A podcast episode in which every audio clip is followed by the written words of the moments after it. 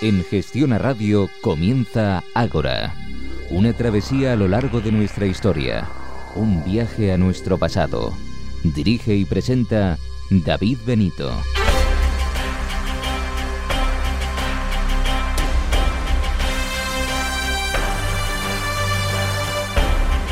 Muy buenas noches y bienvenidos a una nueva edición de Ágora. Bienvenidos a su cita con la historia. Abrimos una nueva asamblea en el Ágora de hoy, la número 24. Vayan acomodándose. Estos son los temas que trataremos a lo largo de los próximos minutos. En primer lugar, daremos la bienvenida a Mónica González Álvarez. Ella nos acercará a la parte más histórica de Dante, el Cervantes italiano. Después llegará la sección La historia en imágenes. Hoy una foto muy antigua, una de las primeras en las que se registró a una persona. Y para terminar, les contaré algo relacionado con el deporte y nuestros antepasados más lejanos. Por último, como cada semana, las noticias de actualidad.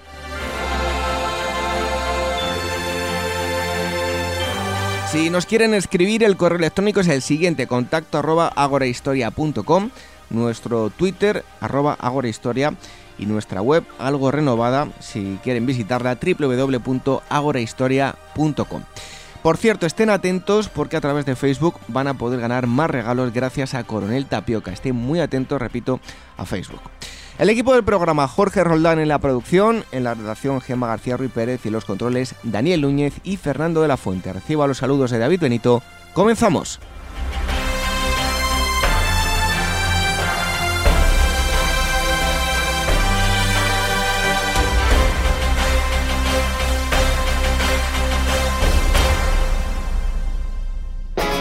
¿Necesita realizar una proyección para una presentación, una conferencia, pasar un vídeo en una boda o ver una película como si estuviera en el cine?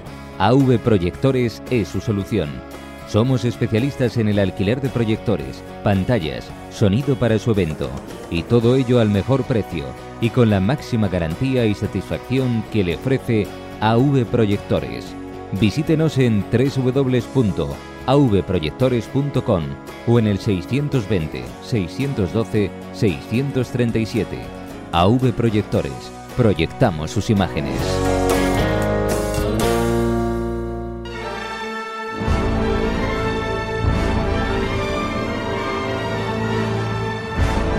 Ágora, donde la historia es la verdadera protagonista.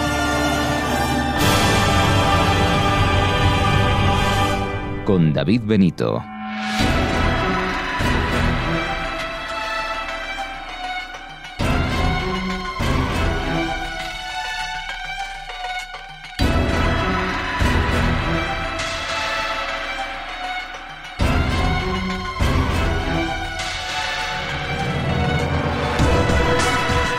La música que escucha nos mete de lleno en el tema que vamos a tratar hoy, música del book trailer del libro Las claves de infierno de Dan Brown.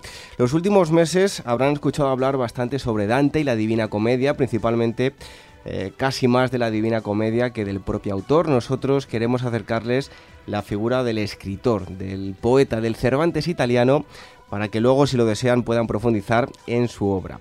Hoy les acercaremos al Dante histórico y qué mejor invitada que Mónica González Álvarez, que no hace mucho tiempo publicó con Cúpula Las claves de Inferno de Dan Brown, libro en el que profundiza en la figura de Dante.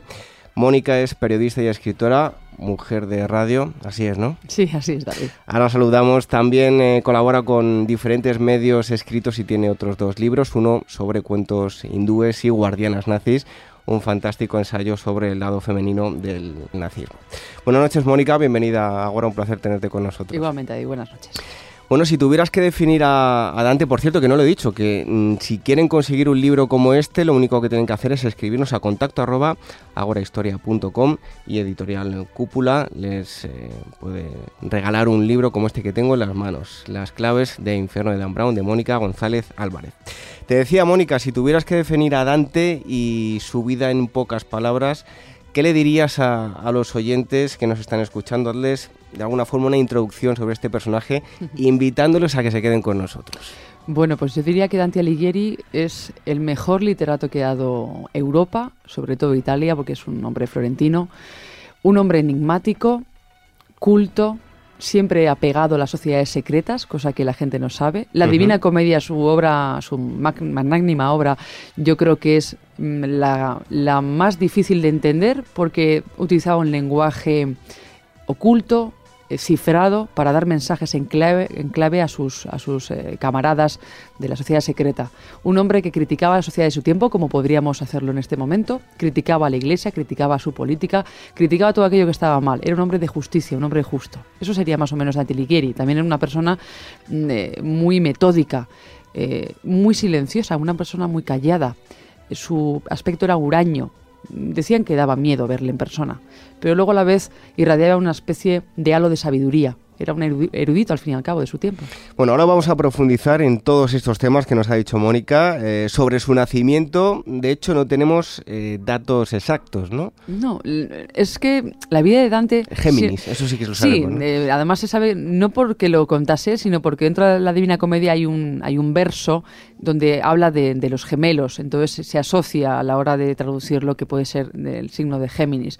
Según parece, nació en, en, Florencia, eso sí que se sabe. Luego sé que no se sabe tampoco el año. Eh, se supone que es a finales del siglo del siglo XIV cuando este hombre nació. ¿Qué ocurre con, con Dante Alighieri? Que mm, tuvo mucho, mucho misterio su vida, sobre todo porque pertenecía, decían que buena parte pertenecía a una familia de usureros, es decir, de prestamistas, otros decían que pertenecía a una familia pues, nobles, no, no realmente nadie se pone de acuerdo en si eran de una parte o de la otra. Eh, lo que sí que se sabe es que se quedó huérfano de madre muy pequeñito. Con su madre tenía, yo creo como todos los hijos, ¿no? Yo por lo menos con la mía, tenemos un vínculo muy especial, él lo tuvo con su, con su madre. De hecho, eh, esa maravillosa madre que él tenía soñó o tuvo una especie de premonición en los sueños eh, del nacimiento de su hijo. Entonces hay una leyenda que contaba eh, uno de los hijos de, esta mujer, uno de los hermanos de Dante Alighieri, que contó a un poeta, hablaba de, de por qué eh, supuestamente Dante era un, gran literato, porque su madre lo había soñado, había soñado con, con las, famosas, las famosas hojas de laurel, que es la corona de laurel, como tenían los romanos y los atletas, ¿no? los, sobre todo los césares, que es un símbolo de inmortalidad, eh, un símbolo también de sabiduría, un símbolo de una persona poderosa o, grande, sobre todo no de poderosa de, dinero, sino poderosa por eh, la inteligencia. Y también porque había soñado que estaba al lado de un río, que significa también abundancia. Entonces, en ese sueño esa mujer eh, vio a, ese, a ese Dante. Eh, que también dicen, por cierto, que no se llamaba Dante, se llamaba Durante, y que a la hora de cortarlo le llamaban Dante.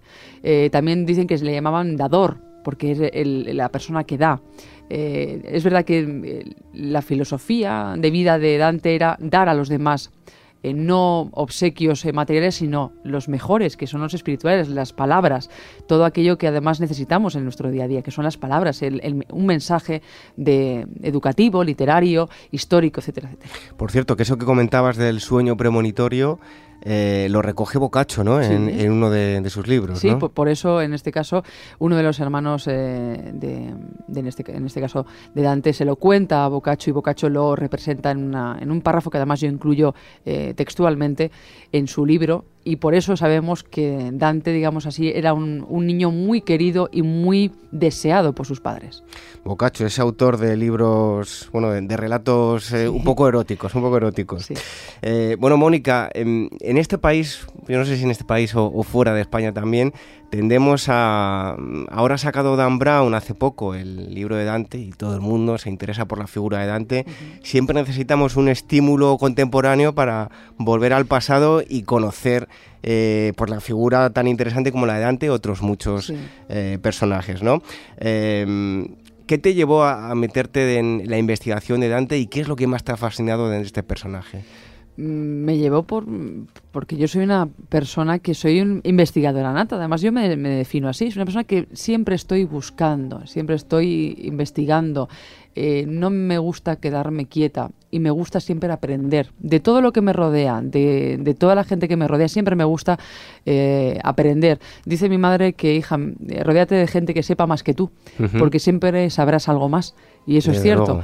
entonces, esta, la figura de este hombre me pareció muy interesante porque, claro, tú piensas que el año pasado todo el mundo hablaba de qué iba a publicar Dan Brown, era como muy enigmático. Yo pertenezco al libro Escúpula, que forma parte del Grupo Planeta, y Planeta precisamente publicaba esta novela. Nadie sabíamos de qué iba y sabíamos que había eh, se hablaba de Florencia, de Dante y tal. Y a mí me, atrajo este hombre por, por el tema de las sociedades secretas por el tema del ocultismo, el tema de, de, la numerología, que eso tampoco la gente lo sabe. Y a partir de ahí, eh, hablando con mi directora Laura Falcó, pues llegamos a la conclusión de que podríamos hacer esas claves, ¿no? ese descifrar. Yo ser esa guía o ese guía, ese, ese Virgilio, eh, evidentemente de manera humilde, porque ojalá fuese yo un Virgilio, por Dios, pero ser una especie de Virgilio que, lleves, que llevas, eh, lleve a la mano al lector para contarle aquello que Dan Brown no ha contado o que ha dejado encima de la mesa, como nos gusta a él. ¿no? Entonces, a partir de ahí, yo empecé a investigar antes de saber todo lo que acontecía en la novela de, Dan Brown, porque evidentemente hay una eh, previa investigación muy grande. Y yo primero investigué sobre quién era Dante, esa figura histórica como estamos hablando, qué le gustaba, qué no, por qué se metió en una sociedad secreta, por qué fue ministro, o yo también llamado K2 en hebreo, eh, por qué fuese ministro de esas sociedades secretas como Fedeli de Amor o la Fe de Santa, Fe Sagrada, eh, que fueron, digamos así, las previas a la masonería, ¿no? las organizaciones secretas previas a la masonería y la filial o, o la que seguía a los famosos templarios. Es una mezcla de, de, todo eso.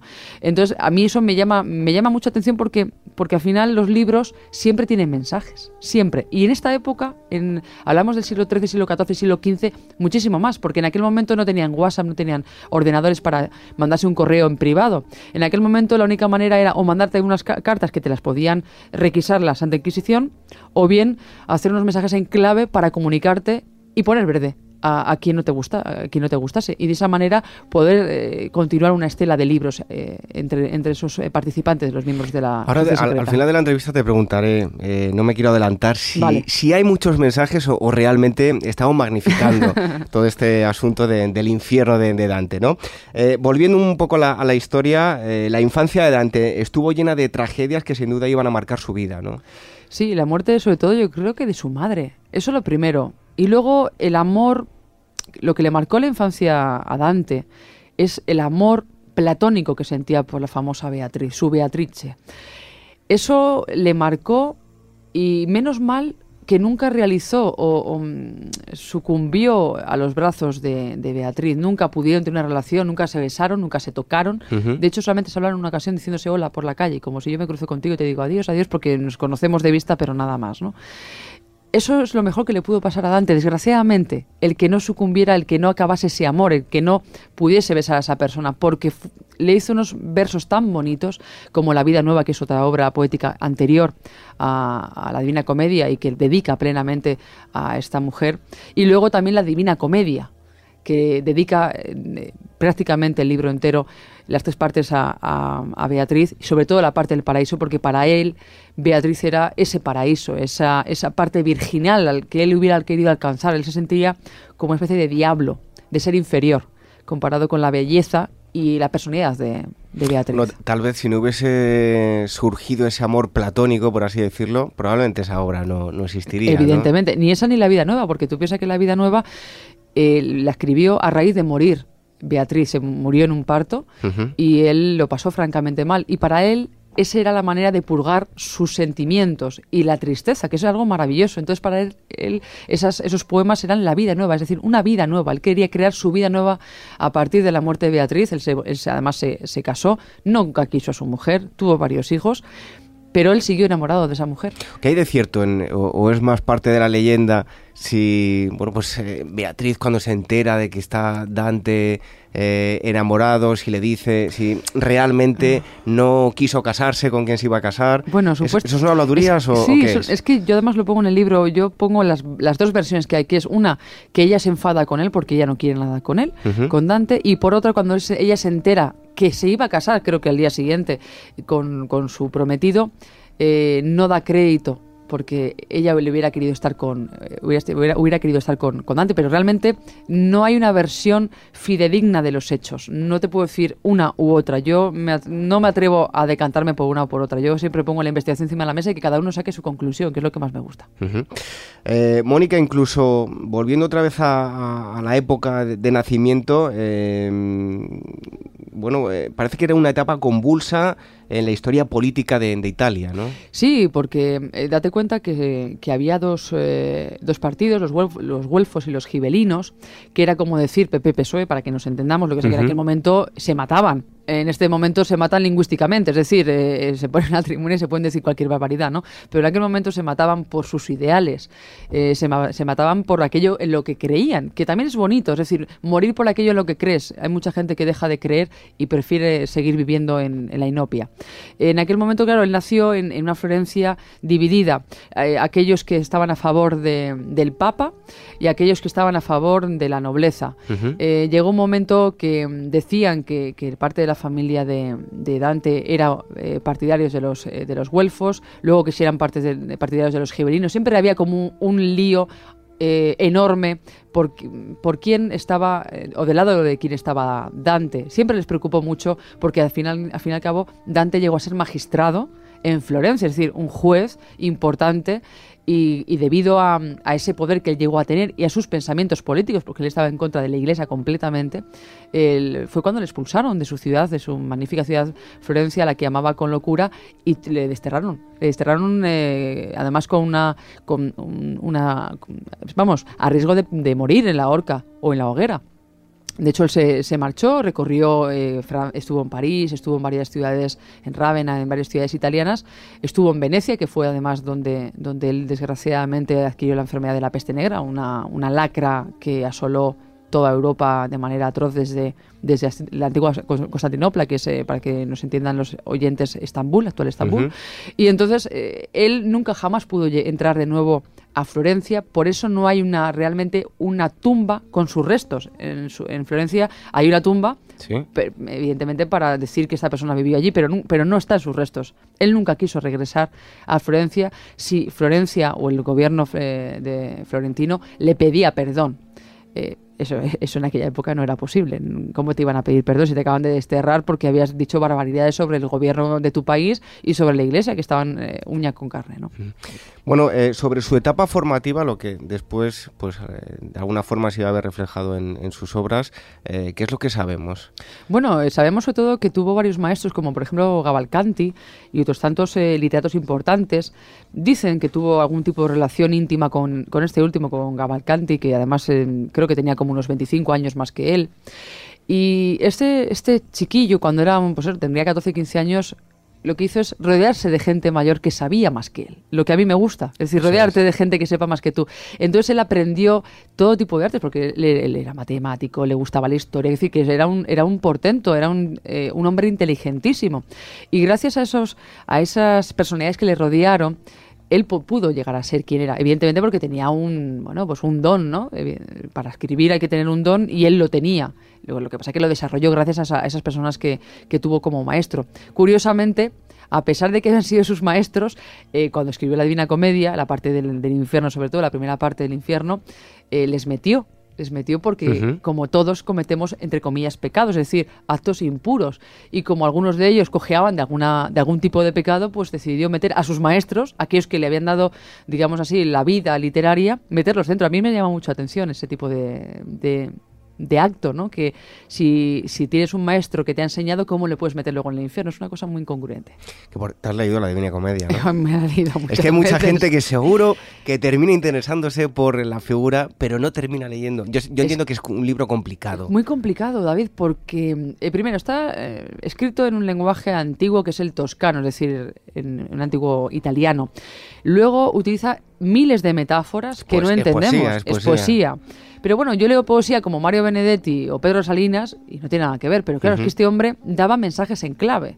Entonces, ¿cómo dar un mensaje en clave para que no te pille la iglesia y no te mate y tampoco le, eh, que te ponga, poner en contra a, los políticos de tu, de tu ciudad? Claro, él utilizaba palabras en, clave, si quieres luego las, las contamos, pero había muchísimas palabras que él utilizaba para comunicarse con los miembros de su sociedad secreta.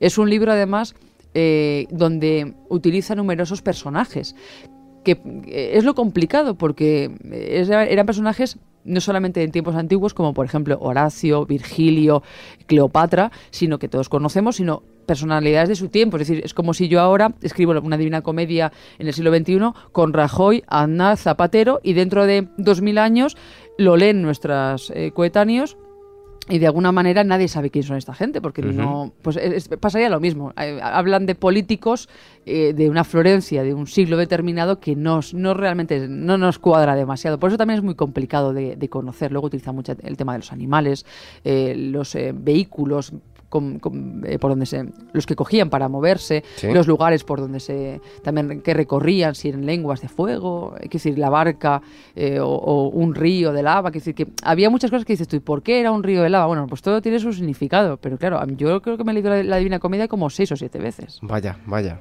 tiene mérito, ¿eh? Tiene mérito. Tiene mérito, sí. Bueno, y además les invitamos a que se lo lean porque es uno de esos libros que se lo pueden ustedes descargar sin problema porque está es, es libre, es libre. eso sí es verdad. Este no, este no, este, este no. lo pueden conseguir. Eh, ¿Cómo? Muy fácil. Llevando, mm, mandando un correo a contacto arroba las claves de Infierno de Dan Brown de Mónica González Álvarez, que está hoy con nosotros en Ágora. Vamos a hacer una pausa y enseguida estamos de vuelta.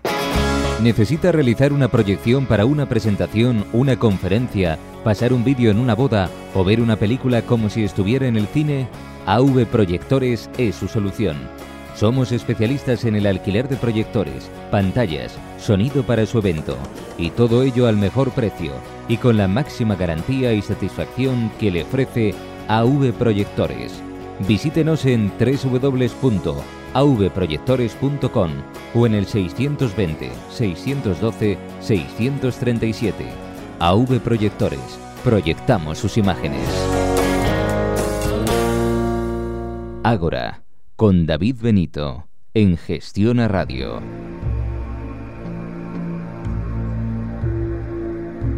Ya estamos de vuelta, estamos hablando hoy con Mónica González Álvarez, las claves de, de Inferno de Dan Brown con libros Cúpula Libro que se pueden llevar todos ustedes si nos escriben a contacto arroba agorahistoria.com. Hablábamos de diferentes aspectos del Dante histórico.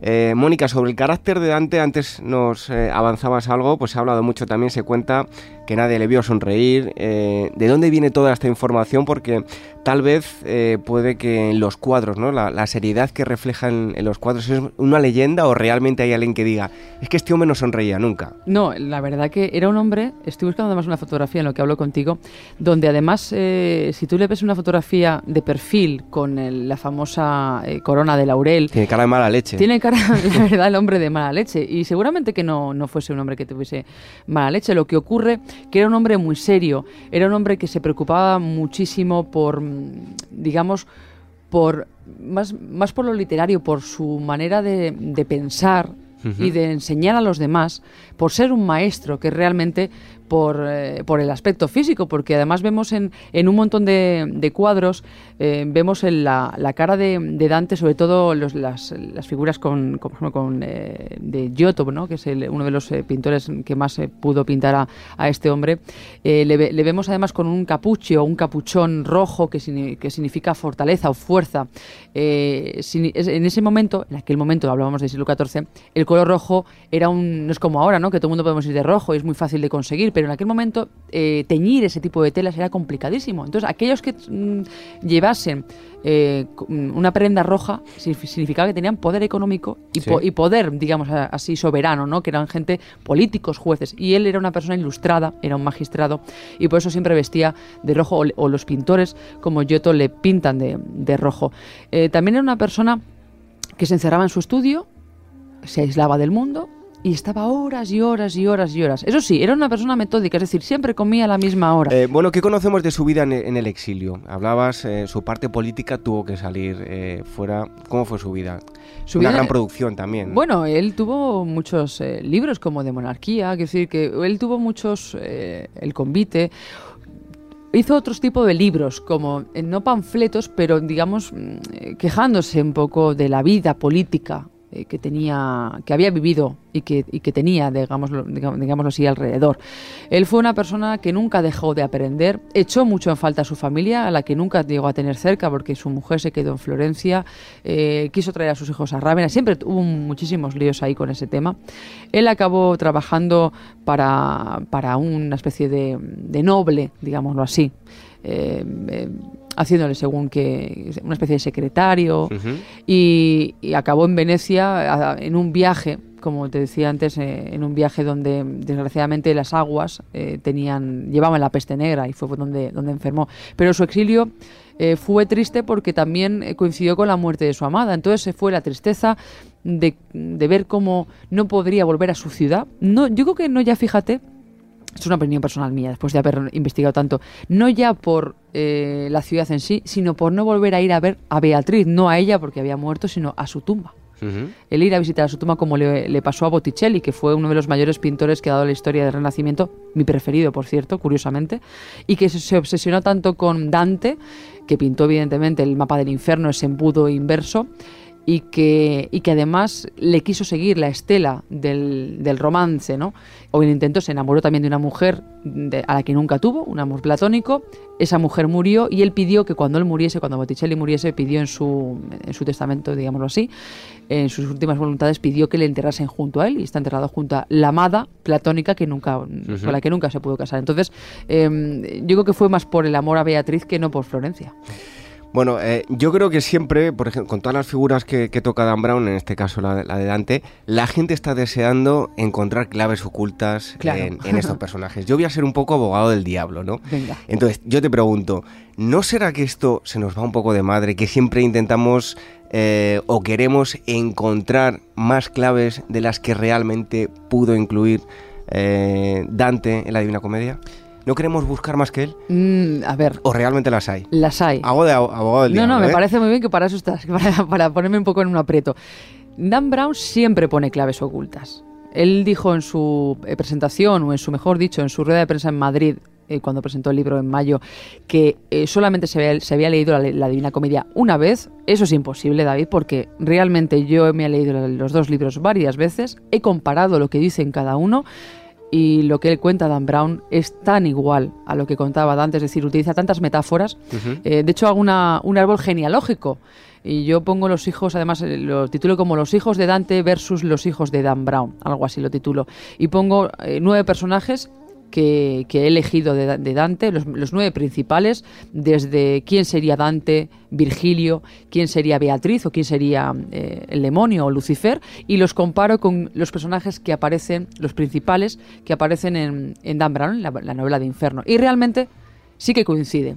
Coincide en cómo se mueven, en cómo hablan, en, eh, cómo se visten, en dónde van, en por qué le suceden ese tipo de historias en qué palabras suelen comentar normalmente entre ellos. Es decir, que yo he ido comentando además cada personaje de Dan Brown y lo, he comparado, como te digo, a un personaje eh, de la Divina Comedia de la parte del infierno, quiero decir, de la Divina Comedia de Dante.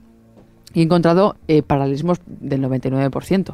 O sea, que no es una cosa que me lo estoy inventando, sino que yo además te pongo en la página número 323, en el que te, lo especifico perfectamente el por qué. Y ahora la segunda pregunta, ¿no? Eh, eso con Dan Brown y Dante. Pero ahora, si mm, buscamos y rebuscamos la Divina Comedia, realmente hay eh, tantas claves, únicamente centrándonos en, la obra de Dante, ¿no? Sí.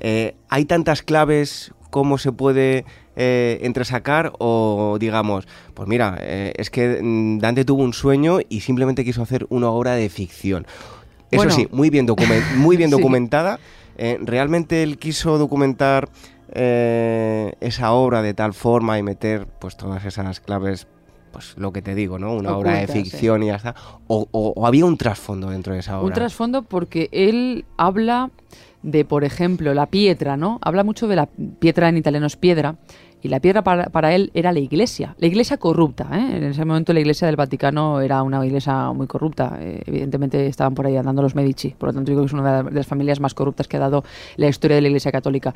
Eh, a partir de ahí hablaba de, yo qué sé, palabras como por ejemplo amore, el amor. hablaba del amor, de ensalzar el amor a la mujer no era realmente, sí, por una parte sí, pero por otra parte lo que hacía era ensalzar eh, dirigirse de alguna manera con esos versos a sus miembros, a los miembros de la sociedad secreta a la que pertenecía. Por eso se llamaban los fieles de amor, que no eran de amor, realmente eran los fieles a esa, esa manera de entender la vida. Em, en la Divina Comedia utiliza continuamente el tema de los gemelos, ¿no? ¿Por qué sabemos que es Géminis? Porque en uno de los versos habla de los gemelos y él se pone como protagonista. Por eso sabemos que él nació en el signo de, Géminis, es decir, entre el mes de mayo y el, mes, de, el mes de junio. Eh, utiliza además eh, continuamente, hace alusión a personajes políticos les disfraza mediante la apariencia de animales, serpientes, eh, dragones, que utiliza un montón de animales diferentes y variopintos que dirías tú, ¿por qué pinta, qué pinta aquí un, un, dragón de repente con una eh, cola de serpiente? Bueno, pues porque ese personaje realmente emula a, algo determinado. Él también utilizó los pecados capitales. Él, él creía en Dios, no creía en su iglesia, él creía en Dios y en cómo el hombre eh, se, se corrompe con aquello eh, que no debe de hacer, ¿no? La, ira, la soberbia, la gula, etcétera, etcétera. Entonces, en el libro de Dan Brown, por ejemplo, habla mucho del tema de la traición y el tema de los fraudulentos. Y hay una figura que Dante continuamente aparece a partir de una, de una esfera determinada del infierno, porque se divide, como, como bien sabemos, en, nueve círculos infernales hay un, hay un personaje que no quiero desvelar para que la gente lo lea, donde Dante utiliza como el, el patrón, digámoslo así, de los, de los fraudulentos, que es, es, una bestia determinada con una cara y una, una cola, etcétera, etcétera, que es el que les intenta echar del camino tanto a Virgilio como a él y que no continúen en el proceso de llegar al final del, noveno círculo y subir al purgatorio, que es la, idea de la, de la Divina Comedia. Descender por, el, por el, lo que es el embudo inverso, llegar hasta, hasta centro de la Tierra. La Tierra se volvería eh, a la inversa, es decir, cambiaría el sistema gravitatorio y subiría por una montaña llamada Purgatorio siete niveles hasta ascender hasta el cielo, el paraíso, que serían nueve círculos eh, celestiales donde supuestamente estaría Dios y donde supuestamente estaría Beatrice. Bueno, pues me has convencido, Mónica. Creo que sí, creo que hay algo detrás de, hay algo, hay algo, de, la Divina Comedia. Bueno, si quieren conseguir este libro donde van a descubrir muchas más cosas, muy fácil. Contacto arroba agorahistoria.com, las claves de Inferno de Dan Brown con Mónica González Álvarez. Muchísimas gracias por haber venido a Agora. A ti, gracias. Te esperamos aquí dentro de muy poco para que nos cuentes otras muchas cosas interesantes, que además hay un tema que a mí me encanta, que es la Segunda Guerra Mundial. Pues perfecto, cuando queráis. Un fuerte abrazo, Mónica. Un beso. Nosotros continuamos aquí en Ágora, como siempre, disfrutando de la historia.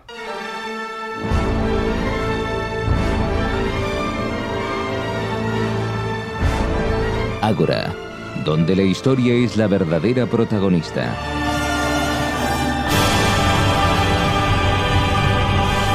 Con David Benito. AV Proyectores patrocina La historia en imágenes.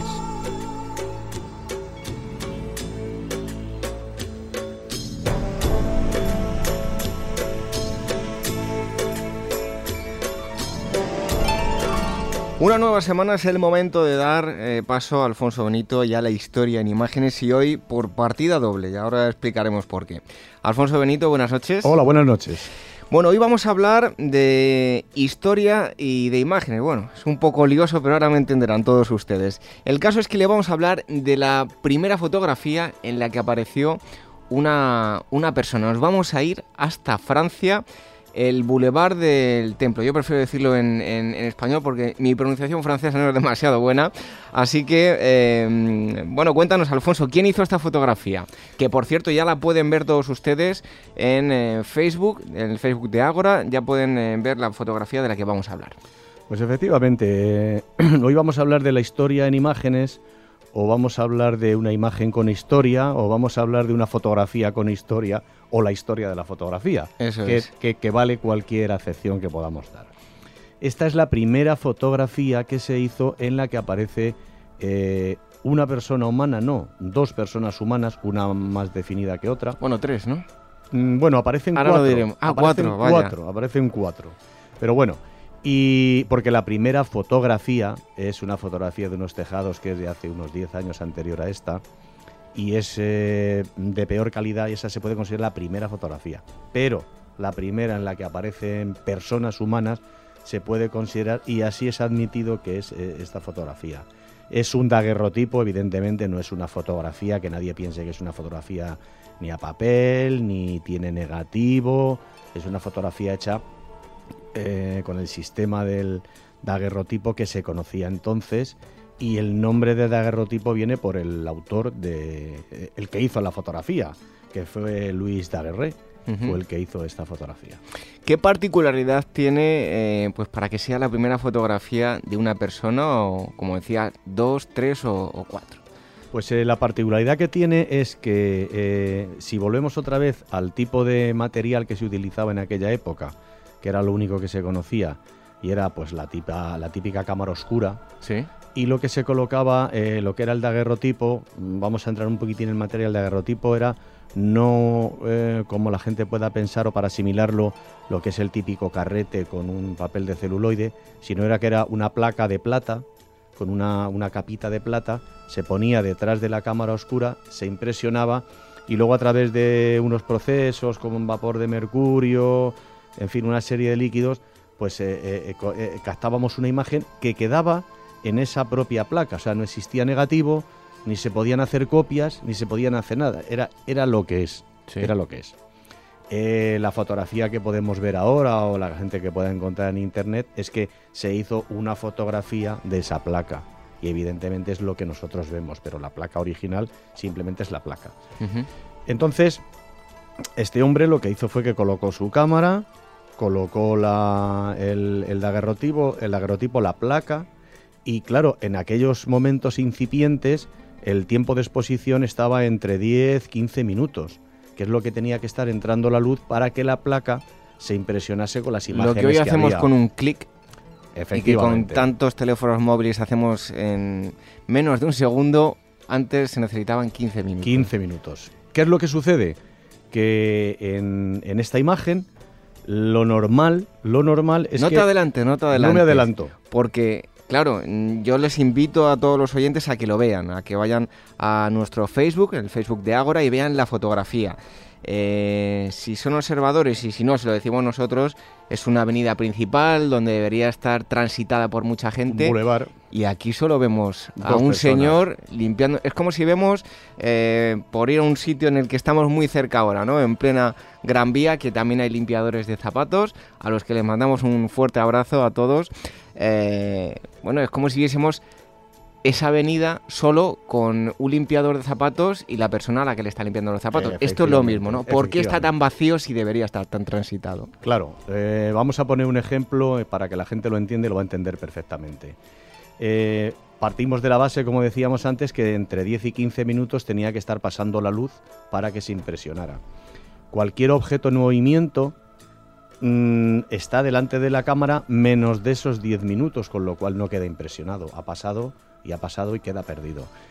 Para que se hagan una idea, yo creo que todo el mundo hemos visto alguna foto en revistas o hemos comprado alguna postal de alguna ciudad nocturna con edificios, con catedrales, con algún palacio por la noche y compramos la postal y vemos que en las calles, en la parte de la derecha, vemos todo unas rayitas rojas y en la parte de la izquierda unas rayitas eh, blancas. Eso no es más que al hacer esa foto, el tiempo de exposición ha sido a lo mejor pues de, un minuto o ha sido de 40 segundos hoy día con los materiales que tenemos. En ese tiempo, los coches que han pasado, los de la derecha nos han dejado el rastro de los pilotos rojos y los de la izquierda nos han dejado el rastro de las luces azules de los faros. Entonces vemos eh, esas rayas vemos el edificio perfectamente y sin embargo vemos esas rayas, no solemos ver a nadie tampoco. Pues esto es lo que sucedió en este bulevar. El, el bulevar estaba muy transitado y entonces la gente con los coches de caballos pasaban, subían, andaban y no daba tiempo a que en esos 15 minutos estuviera quieto uno. La particularidad de esta foto. Claro, por lo tanto, aquí es donde hay que pensar viene la... si esa persona sale es que eh, actuaba igual que un edificio. Es decir, estuvo todo el rato limpiándole los zapatos durante al menos 10 minutos. Si no, no habría quedado esa imagen. Es una imagen un poquito distorsionada por muchos aspectos. Primero por el tiempo, segundo por el material. Y no podemos eh, tener en nuestras manos una imagen perfecta. Pero lo que sí es seguro es que ese señor estuvo en esa posición 10 minutos limpiándole los zapatos. Bueno, y mm, para concluir, darnos algunos datos de, pues, este eh, famoso creador. Eh, Daguerri, no sé si se llama Daguerri, se dice. Daguerri. Daguerri. Bueno, pues coméntanos algo acerca de. Sí, este eh, fue el, uno de los primeros que. Bueno, hubo, hubo anteriormente un tal Niepce que ya había probado y había, digamos, eh, experimentado con esas capas de plata pero Daguerre fue el que definitivamente sacó un, tema ya más serio y ya salían fotografías como la que podemos ver. Y de hecho el, gobierno francés compró la patente para, no para usarla él, sino para que todo el mundo tuviera derecho. Y este, este hombre se puede considerar como el primer fotógrafo de, de la historia, utilizando el daguerrotipo que hoy día estaría hasta prohibido, porque con los líquidos que utilizaban entonces, entre cancerígenos y malignos, y era curioso porque hay incluso eh, dibujos de, para este hombre intentar hacer fotografías a personas humanas por el problema que hemos explicado del tiempo. Mm, hay dibujos donde la persona está de pie y unos artilugios le están sujetando la cadera le están sujetando los pies, las rodillas y le están sujetando el cuello para que estuviera eh, erguido como si le estuvieran haciendo una foto, pero él apoyado y poder estar así 10 o 15 minutos, porque claro, no había persona que aguantara en una posición más tiempo. Todas las fotografías ya posteriores que podemos ver son gente que está sentada o gente que está recostada. No había instantáneas como las que conocemos ahora. Y desde luego sí este hombre fue algo mm, mm, importantísimo. De hecho, el daguerrotipo mm, fue la, primera fuente, de hecho el nombre es de, su apellido. Era un hombre que se dedicaba a hacer decorados para el teatro, siempre con imágenes, siempre estaba rodeado de imágenes y fue un hombre muy importante, muy importante. Bueno, esto es equiparable, si seguro que muchos de los oyentes eh, lo van a recordar fácilmente, a esas primeras, primeras imágenes del cine donde se ve a los trabajadores saliendo de la fábrica, a una persona jugando con una manguera, el tren, eh, la famosa imagen del tren llegando a la estación donde la gente casi salió despavorida del cine porque creía que se iba a pasar por encima. Bueno, pues esto es lo mismo, pero trasladado a, a la fotografía que también son imágenes. Cómo no, aquí en esta sección la historia en imágenes con Alfonso Benito. Muchísimas gracias y bueno, vete preparando más imágenes y dentro de unas semanas te damos nuevamente la bienvenida. Muy bien, pues gracias a vosotros. Nosotros seguimos aquí, en Ágora. Ágora, con David Benito, en Gestiona Radio.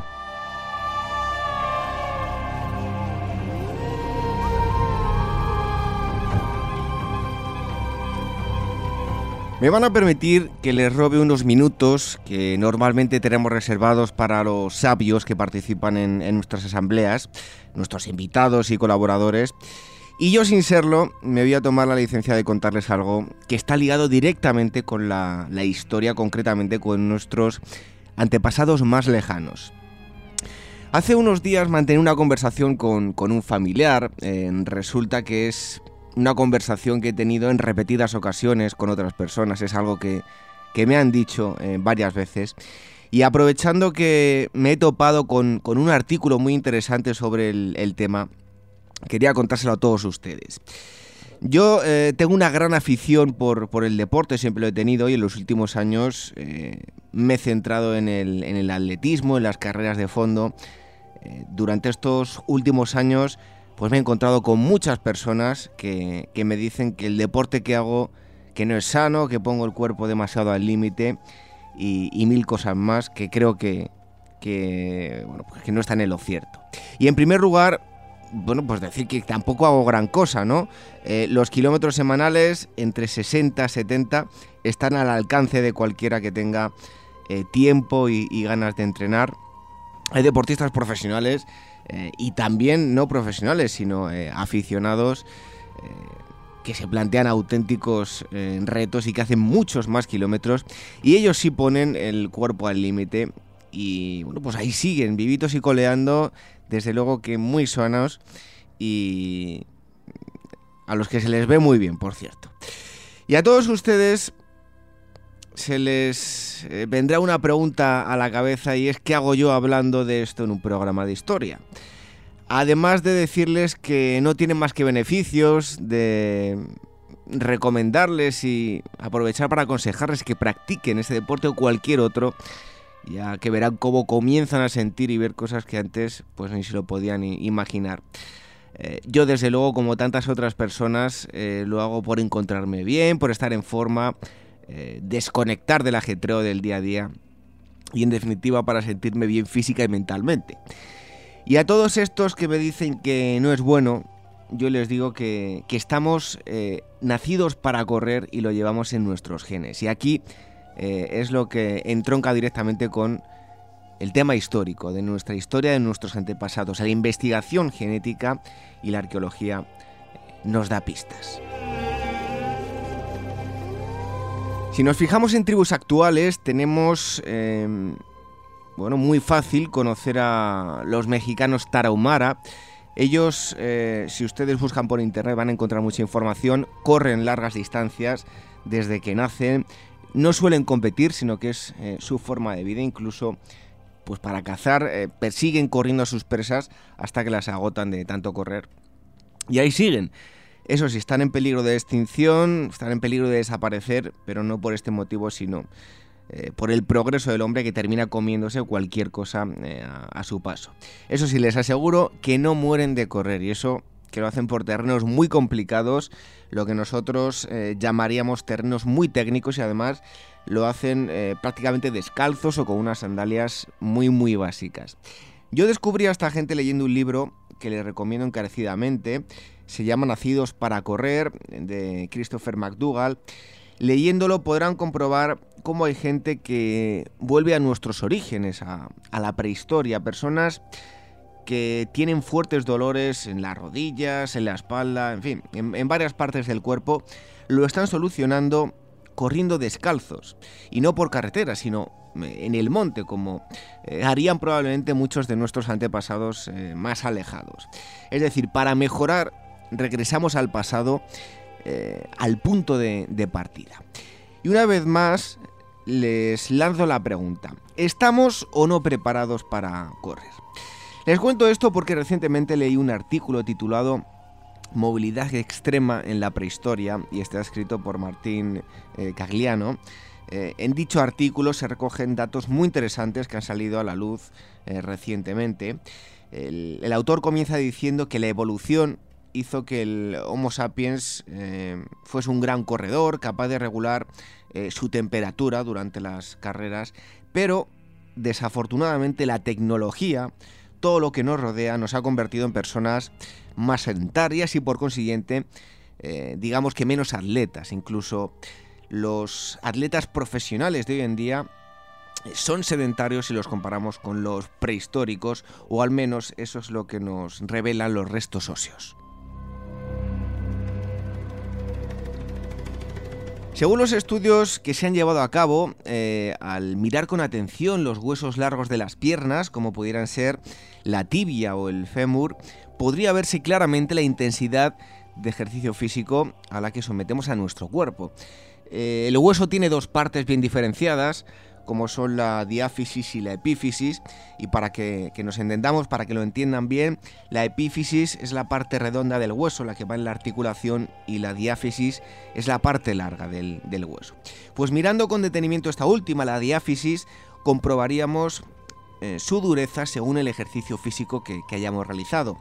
Los huesos de un corredor de hace 30.000 años evidenciarían desde luego una movilidad extrema, incluso mucho más que los atletas de, hoy en día. Y decía este artículo que un atleta quedaría, fíjense, como un vago en comparación con un hombre prehistórico. Los huesos analizados pertenecían tanto a Homo sapiens como a neandertales. En los huesos de las piernas tenían las características típicas de quien ha pasado su vida realizando ejercicio físico. Y dos antropólogos, eh, Colin Shaw y Jay Stock de la Universidad de Cambridge, en Gran Bretaña, compararon las diáfisis en la tibia y el fémur de los eh, cazadores recolectores con humanos actuales, nadadores y corredores, y vieron desde luego una clara diferencia. En el estudio se analizó a un grupo también de control de gente que no hacía nada de ejercicio, totalmente sedentario, y como se podrán imaginar, la rigidez en las piernas la encontraron en corredores de fondo y la rigidez en los brazos en eh, nadadores. Al comparar estos eh, datos con los obtenidos de tribus de cazadores recolectores actuales, o sea, tribus que viven eh, parecido, de forma similar a como vivían en la prehistoria, aunque no se puede comparar y decir 100% que vivían iguales, pues estos mostraban patrones parecidos a, los atletas actuales, pero no a los cazadores recolectores eh, prehistóricos. Eh, me refiero a los cazadores recolectores actuales. Y este dato, desde luego, que resulta muy interesante. Los atletas actuales se entrenan durante un determinado número de horas, pero en la prehistoria los eh, cazadores recolectores se veían obligados a estar prácticamente todo el día realizando ejercicio físico. Como ven y como podemos comprobar con los datos sobre la mesa, el Homo sapiens es una especie que con la evolución que ha sufrido desde los inicios eh, llegó a tener un cuerpo perfectamente preparado para aguantar una actividad constante. Y digo llegó a tener porque hoy en día la mayor eh, parte de nosotros pues por no decir todos, no tenemos el cuerpo entrenado, digamos que hemos desaprendido en ese sentido, pero sí tenemos esa capacidad dormida, eh, no tenemos más que despertarla. Y en un tercer estudio, eh, que también aparecía reflejado en el artículo, los investigadores británicos eh, compararon tibias y fémures de sapiens y neandertales de hace 30.000 años, obteniendo unos resultados muy dispares si los comparamos con los del hombre actual, incluso, como decía antes, con atletas. La rigidez de la diáfisis en las tibias y fémures revelaba altísimos niveles de movilidad, esto viene a demostrar que los kilómetros que hace un atleta eh, cada semana, eh, me refiero a un atleta profesional, cerca de los 200, menos, algunos probablemente harán más, eh, según este estudio podría quedarse corto en comparación con nuestros antepasados. Digamos que caminaban o corrían muchos más kilómetros, además vivían con una gran desventaja con respecto a nosotros, que terminamos de entrenar, nos pegamos una ducha y luego podemos descansar eh, plácidamente en, la cama.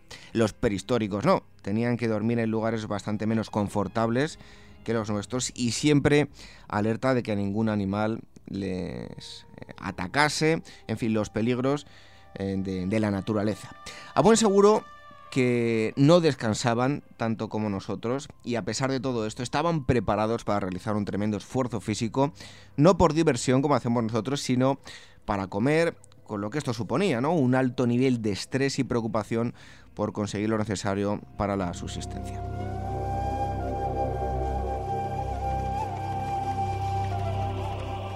La cosa cambió hace unos 10.000 años cuando el desarrollo de las nuevas tecnologías restó importancia a nuestra condición física, apagando generación tras generación ese corredor que llevamos dentro.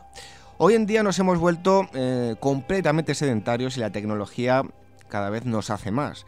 Cada día que pasa nos eh, alejamos del estilo de vida al que se adaptó nuestro cuerpo y para el que estamos eh, preparados. Eso sí, repito una vez más, todos llevamos un corredor dentro y estamos más cerca de nuestros antepasados prehistóricos de lo que podemos llegar a imaginar. Solo tenemos que activar esa parte que llevamos dentro.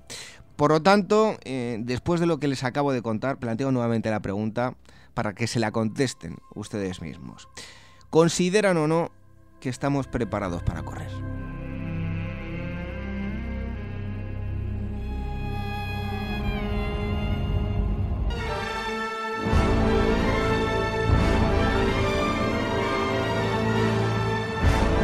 Ágora, donde la historia es la verdadera protagonista.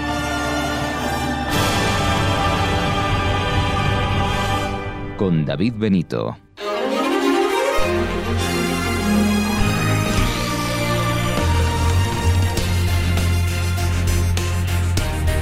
Como cada semana, la música de Daniel Núñez y la presencia en el estudio de Gema García Ruy Pérez nos indica que llega el momento de las noticias de actualidad. Gema, buenas noches. Muy buenas noches. Vamos con la primera de esas interesantes noticias que tienes preparadas para hoy, Gema. La obra de Dalí aspira a nuevos récords en 2014. Sin duda, uno de los protagonistas del pasado año fue Salvador Dalí, y es que el tirón del pintor de Figueras sigue batiendo récords allí por donde viajan sus obras. Al éxito de los museos de Dalí, que cerraron en el 2013 con más de 1,5 millones de visitantes, hay que sumar ahora la puja que tendrá lugar el próximo 4 de febrero en la Casa Bonhams de Londres. Allí se subastará una escultura surrealista de unos 3 metros de largo en la que el artista representa un estilizado elefante de color esmeralda sobre el que un ángel dorado toca la trompeta. El llamado elefante daliniano, símbolo del futuro que está por venir, fue representado de forma semejante en muchas de sus obras.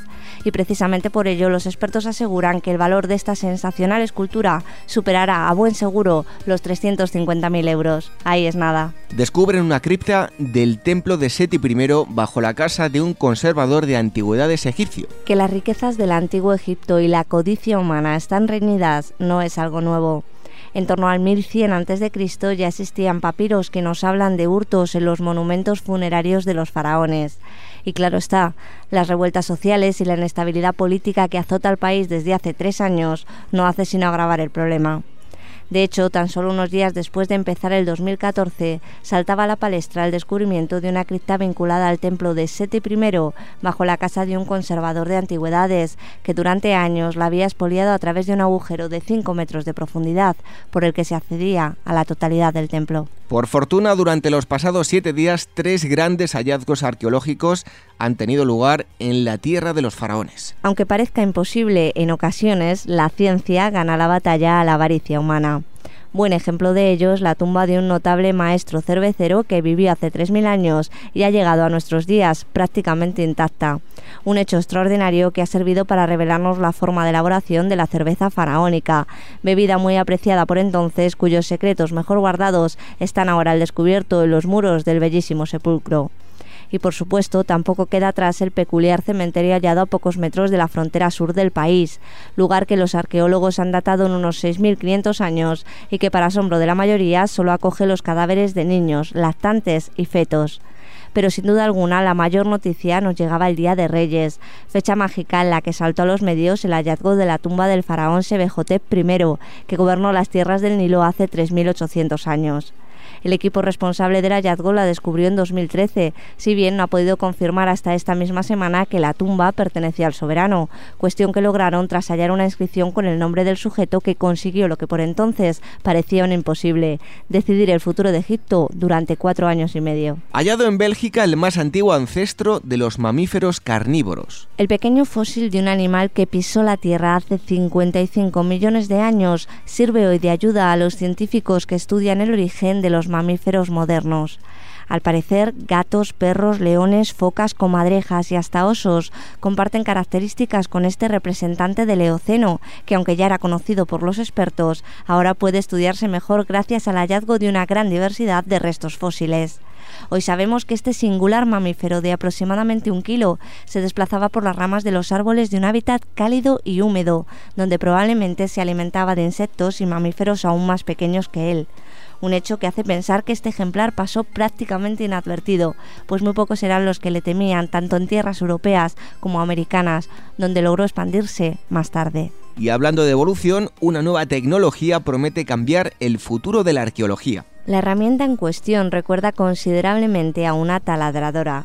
Llega directamente de la Universidad de Sheffield y emplea una técnica llamada fluorescencia de rayos X portátil un nuevo proceso que permite a los arqueólogos identificar los orígenes de una herramienta tallada en piedra a pie de excavación, o lo que es lo mismo, sin necesidad de enviar los restos a un laboratorio. El ahorro en tiempo y dinero es, como ya pueden imaginar, enorme. Hasta ahora era preciso esperar meses e incluso años para que los análisis químicos tuvieran lugar, mientras que esta nueva tecnología permite realizar el mismo análisis en tan solo 10 segundos y sin necesidad de salir del yacimiento. Increíble. Las noticias de actualidad, como cada semana, con Gema García Ruy Pérez. Muchas gracias, buenas noches. Buenas noches y hasta la semana que viene. Hasta la próxima semana. Nos acercamos al final del programa de hoy. Ágora, donde la historia es la verdadera protagonista. Con David Benito, en Gestión a Radio. Hasta aquí el Ágora de hoy. Esperamos que hayan aprendido con los contenidos de hoy nosotros. Sí que lo hemos hecho y mucho. Nos siguen llegando peticiones para que tratemos diferentes temas en el programa. Les agradecemos eh, sus ideas e intentaremos ir complaciéndoles. Eso sí, les pedimos paciencia. Si nos quieren seguir enviando propuestas pueden hacerlo a contacto y también nos van a encontrar en Twitter agorahistoria y en Facebook facebook.com barra Agora Historia programa. Por cierto, estén muy atentos porque van a poder ganar fantásticos regalos gracias a Coronel Tapioca. Todo ello en Facebook. Tenemos una nueva cita la próxima semana para continuar disfrutando de la historia, la arqueología y el arte. será el próximo sábado a las 22 horas, las 21 horas en la comunidad canaria. Les recordamos también que el programa se repite los domingos de 15 a 16 horas. Y les invitamos ahora a que sigan en la sintonía de Gestión a Radio, eso sí, con la compañía de Venceslao Pérez, su buena música y el Museo del Disco. Hoy me despido con una frase de Arturo Graf, escritor y poeta italiano. Dice así, la violencia no es sino una expresión del miedo. Buenas noches, hasta la próxima semana. Sean felices.